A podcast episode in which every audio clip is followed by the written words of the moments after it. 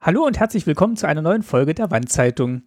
Heute mit einem Gast, den ihr auch schon länger nicht mehr gehört habt, der aber euch allen bekannt ist, noch aus den ersten Folgen von Staatsbürgerkunde. Ich begrüße meinen Papa, Lutz Fischer. Hallo. Hallo an euch alle da draußen. Wir sind verbunden über ähm, ja, Studiolink oder das Telefon und äh, wir hoffen, die Qualität passt für euch soweit. Aber ähm, in diesen Tagen können wir uns ja nicht persönlich besuchen und deswegen auch auf diesem Weg zumindest wieder eine kleine Wortmeldung von dir. Und zwar ähm, hat es folgenden Hintergrund. Du befindest dich ja gerade in Zwickau und Zwickau befindet sich in der Nähe des Erzgebirges und eine Tradition ist da jetzt wieder aufgelebt, von der du uns berichten möchtest. Was ist das denn? Ja, also es ist eine ziemlich alte Tradition, die reicht ein bisschen ins 18. Jahrhundert zurück. Das sind die sogenannten Schwibbögen. Schwibbögen, das sind so aus Sperrholz, so halbkreisförmige Bögen, die man ins Fenster stellt. Die haben oben eine beliebige Anzahl von Lichtern. Früher waren es Kerzen, heute natürlich elektrische Lichter. Und die haben verschiedene Motive. Das traditionellste, was im Erzgebirge typisch ist, sind so Bergmann und Klöppelfrau zum Beispiel. Und daher soll auch diese Tradition kommen von diesen Schwibbögen. Diese Schwibbögen, dieses Halbrunde, das soll das Eingangsloch, das Mundloch zum Bergstollen gewesen sein. Und die Tradition, ich habe mich erkundigt vorher, kommt eigentlich daher, dass die Bergleute äh, im Wintermonaten das Tageslicht gar nicht gesehen haben. Die sind früh, wenn es dunkel war, in den Schacht gefahren. Da unten war es dunkel den ganzen Tag. Abends sind sie hochgekommen, da war es wieder dunkel. Und deshalb haben sie diese Schwibbögen sich ausgedacht. Und ja, und das ist eben richtig typisch Erzgebirge. Und das ist eigentlich ein Weihnachtsschmuck, den man sich ins Fenster stellt. Genau, vor allem während der Weihnachtszeit. In Advent, wer da mal ins Erzgebirge fährt, der wird sehen, das leuchtet alles. In jedem Fenster findet man einen Schwibbogen. Ist aber mittlerweile auch weit verbreitet in Deutschland. Ähm, weiß nicht, ob das jetzt immer Leute sind, die aus dem Erzgebirge gekommen sind, aber ähm, ja, man sieht es jetzt auch in vielen anderen Häusern, dass da eben diese Schwibbögen in den Fenstern stehen. Man sieht es sogar in Baden-Württemberg, weil mein Freund hat mich mal besucht und äh, da hat er die gesehen und dann habe, hat er sich gleich einen mitgenommen. Und es ist wirklich ganz toll, ganz typisch, finde ich, wirklich toll. Und diese, diese Tradition, die erfährt jetzt einen neuen Einsatzzweck. Jawohl. Und zwar, ich habe mal nachgelesen, wann der das kommt. Ich habe es äh, in der freien Presse irgendwo mal gelesen. Ähm, am 21.03.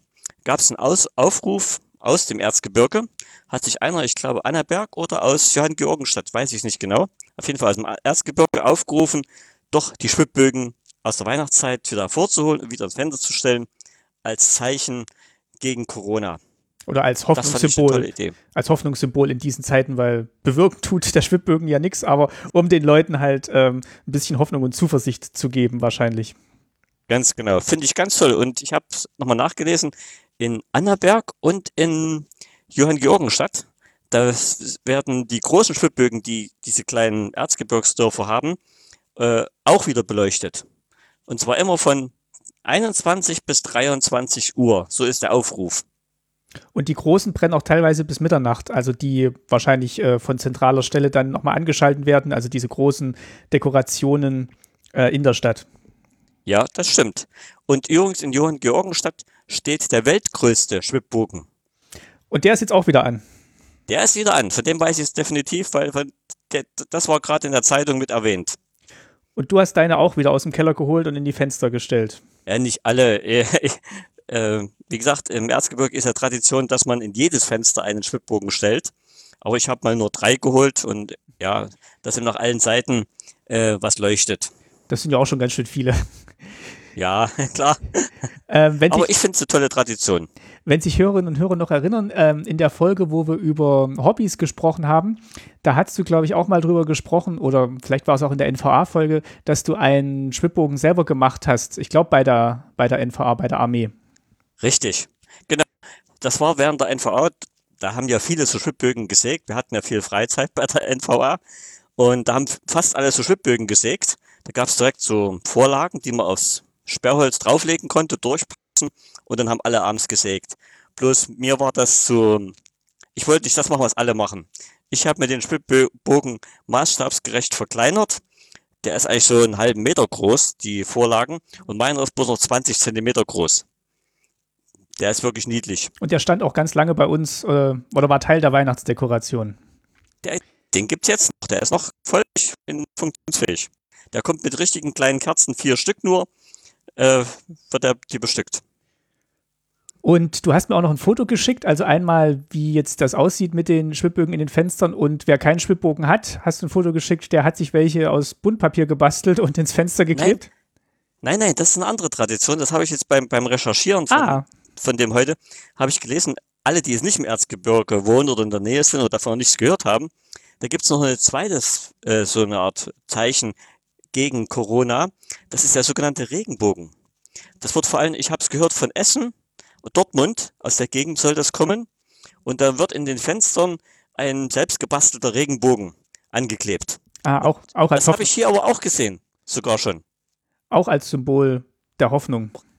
Richtig, und es gibt noch mehr Symbole. Ich habe ich es mit Arbeitskollegen unterhalten und so. Und die einen sagen zum Beispiel, sie stellen ein, ein Licht ins Fenster, so wie damals zu den Bürgerrechtszeiten in der DDR, wo die, vor der Wende, wo alle eine Kerzenfenster gestellt haben, stellen jetzt wieder Kerzen ins Fenster oder richtige Lichter, Lampen.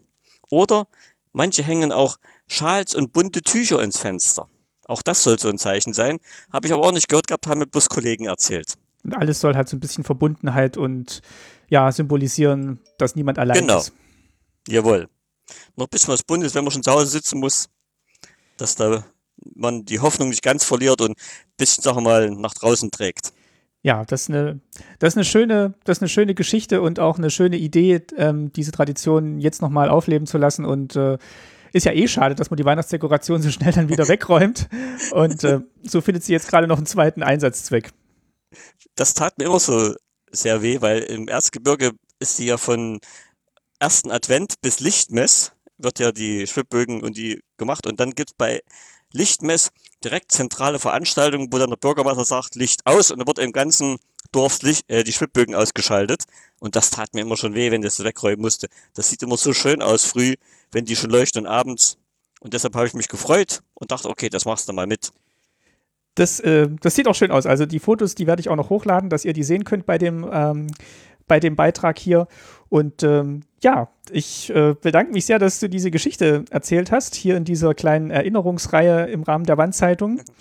Und äh, ja, schön, dass wir dich auch mal wieder gehört haben äh, in, einem, in einem Podcast zum Thema DDR, also mit leichten Anklängen an die DDR jetzt im Moment. Okay, hat mich auch gefreut, muss ich sagen, also habe ich gern gemacht und ich wünsche allen da draußen, dass sie gesund bleiben und gut durch diese Krise kommen. Das wünschen wir euch allen, genau. Vielen Dank dir, Papa. Dankeschön, auch tschüss. Mach's gut.